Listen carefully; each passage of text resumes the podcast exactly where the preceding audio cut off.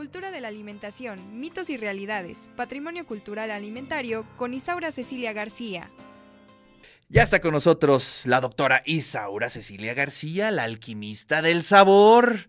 Y bueno, pues hoy los quelites, ni más ni menos, los guasontles y las ensaladas en nuestra cultura alimentaria. Doctora Isaura, ¿cómo está? Muy buenos días. Muy buenos días, muchas felicidades TV Web, que estamos en el segundo aniversario. Y bueno, pues aquí justo para celebrar que y Guauzontles, ¿cómo ves? Maravilloso. este, Oye, pues, eh, pues a ver, cuéntanos un poco sobre todo el imaginario también que hay en torno a los quelites, a los guasontles. Bueno, me Primero que nada, este, hemos pasado por varias cuestiones, ¿no? Eh, si bien es cierto que es parte de las herencias culturales de nuestra cultura alimentaria, es parte de aquellos vegetales, semillas, vainas y en este caso hojas, flores que eh, la cultura, bueno, que de manera histórica hemos consumido desde la época prehispánica. Entonces, desde esta perspectiva, quelites, verdolagas, quintoniles, chaya, este, y todas estas verduras son parte de nuestras tradiciones muy importantes en, la cultura, pero sobre todo lo que tiene que ver con los productos de la milpa. Los, eh, los quelites se consumen de manera tierna y, bueno, han sido un recurso alimentario históricamente para nuestra población. De hecho, nosotros seguimos en, sobre todo Puebla y en la Sierra Norte de Puebla, es donde más se utilizan las, los diferentes tipos de hojas que existen en esta eh, posibilidad que nos ha dado el territorio mexicano, ¿no? Plantas que nos llenan y que de alguna manera son parte interesante importante para este, el consumo mexicano, ¿no?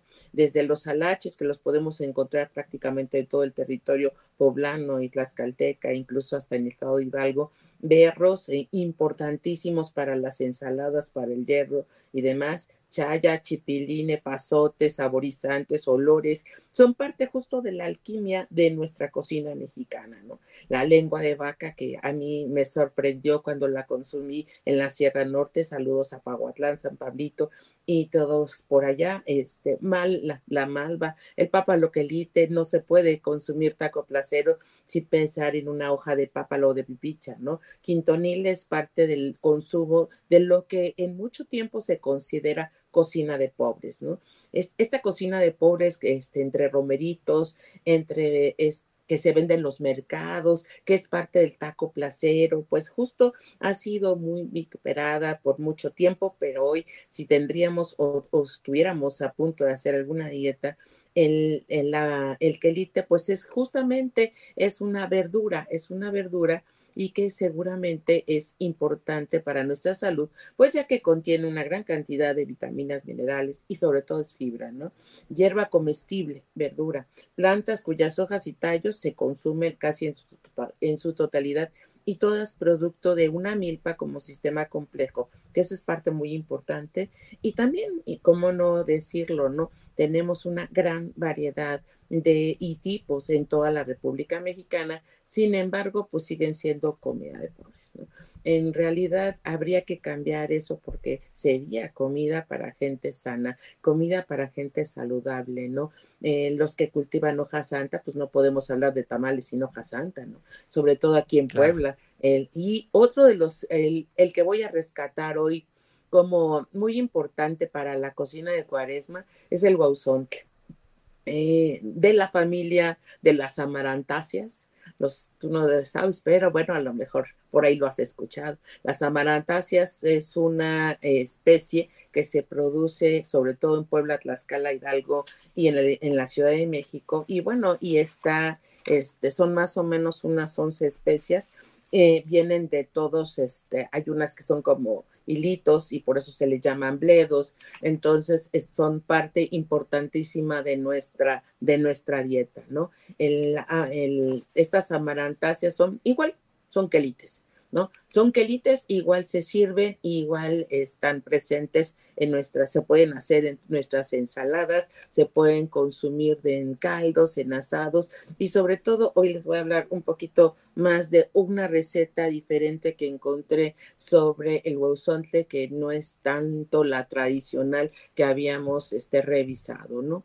que bueno, que ya, que ya conocemos mucho aquí en nuestro territorio, ¿no? En nuestro territorio poblano. Aquí se consume el guansontle como arbolitos. En la en Izúcar de Matamoros, hay saludos para todos. Este, nos dieron a hacer con todos mis alumnos, este, bueno, un grupo como de 10 que anduvimos por ahí haciendo trabajo de campo y pues eh, eh, para compartir la comida había que hacerla, ¿no? Entonces aprendimos a diferenciar, a quitarle el palito, a hacer un poquito de este guanzontles y ah, pues, eh, desde luego a muchos les tocó capear, a otros enharinar y a otros rellenar de queso para formar los arbolitos que conocemos nosotros como guauzontles tradicionales de esta región y que además tienen mucho que ver con, eh, con ciertas vitaminas y minerales, ¿no? El guauzontle tiene poquitas calorías, nada más 613, pero cuando ya es un platillo completo, ¿no? Son son parte importante de nuestra dieta. También quisiera rescatar hoy que podemos utilizar tanto los guanzontles como los quelites para hacer ensaladas, hacer ensaladas diferentes, ensaladas frescas, ¿no? Ensaladas que lleven una combinación de, de, sustancias como el yodo, como el, el, hierro, el hierro en los berros, el yodo en los rábanos, y entonces tenemos ensaladas frescas. ¿no? En, en, este, en este en esta búsqueda de lo que pudiera ser una dieta fresca, una dieta cruda, pues las ensaladas, si las combinamos con otros como los, como las espinacas de pobres que le llaman a nuestros quelites también en otros países, estamos hablando justamente de la posibilidad de consumir mucho más fibra y mucho más antioxidantes que son parte importante de nuestra salud actualmente, ¿no?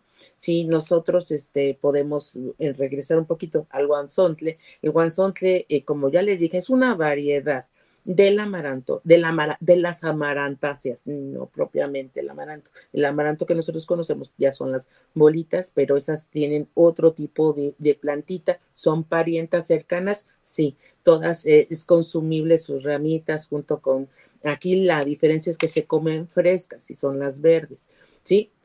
y que además son hacia arriba y no son hacia abajo como el amaranto. Bueno, tienen, tienen muchos parecidos. En Puebla, como les dije, nosotros lo consumimos en jitomate, en chile pasilla y también lo consumimos en chile guajillo mientras que los quelites los consumimos regularmente medio hervidos, o sea que no los llevan mucho para que no pierdan toda su sustancia, junto con este, en, caldito puede ser, con unas bolitas de masa, pero también los podemos consumir en taco con cebolla, azaita y una buena salsa, ¿no? Entonces, para nosotros el guanzotle capeado en torta y bueno, y en ensalada también es posible. Esa es una de las maravillas del guauzontle, que tú simplemente jalas las, las, eh, las hierbitas del arbolito, los ponemos a hervir un poquitito, poquitito, que nada más que suelten un poquito y se pueden servir junto con una ensalada fresca de jitomate, cebolla, aguacate y bueno, ahí tienen, ahí tenemos una ensalada, ¿no? Que es muy importante también para nuestra salud.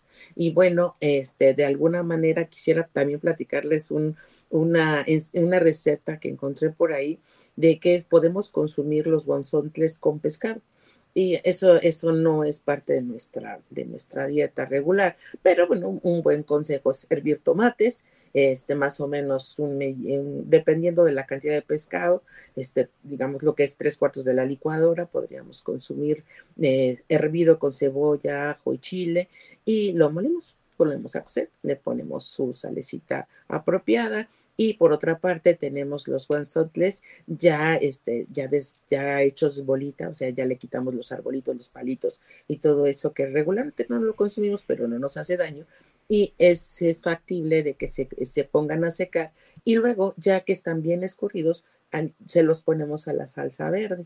Entonces tenemos ahí una salsa ya muy sabrosa con los puros guanzontles que sería un alimento completo pero por otra parte podemos poner en otra cazuela ya lavados nuestros pescados, unos seis filetes, y ponerles pimienta, ajos, este, perdón, es que hay sal de ajo, está el de pimienta, y le ponemos encima la salsa, los tapamos y los dejamos unos 15 minutos. Y entonces tenemos una rica receta diferente de guanzontle, que también es muy importante en nuestra salud porque combina los omegas del pescado, ¿no? Entonces ahí es donde este, tenemos cosas interesantes para el día de hoy, ¿cómo ves? Ay, pues muchas gracias por esta eh, columna. Además, este, ya lo habíamos tratado en algunos eh, ayeres y no, no, no me canso de escuchar las virtudes de todas estas hierbitas, ¿no? Que son parte importante de nuestra cultura. ¿Te, ah, acordarás? Salió un libro que se llama En busca del quelite perdido. ¿Te acordarás?